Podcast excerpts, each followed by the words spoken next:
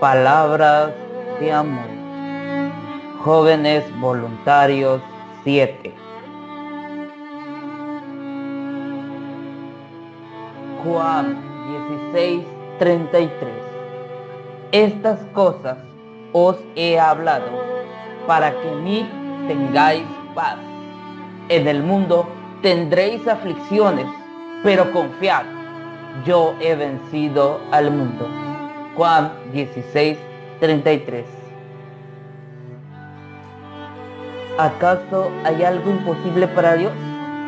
Tus problemas en las manos de Jesús, tus preocupaciones, todo aquello que te atormenta son vencidos, porque el Padre Celestial siempre, siempre está para ayudarte a salir adelante y a vencer en su nombre.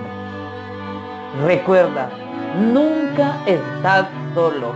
Jesús siempre está a tu lado para sostenerte y para salir más que vencedores en su nombre.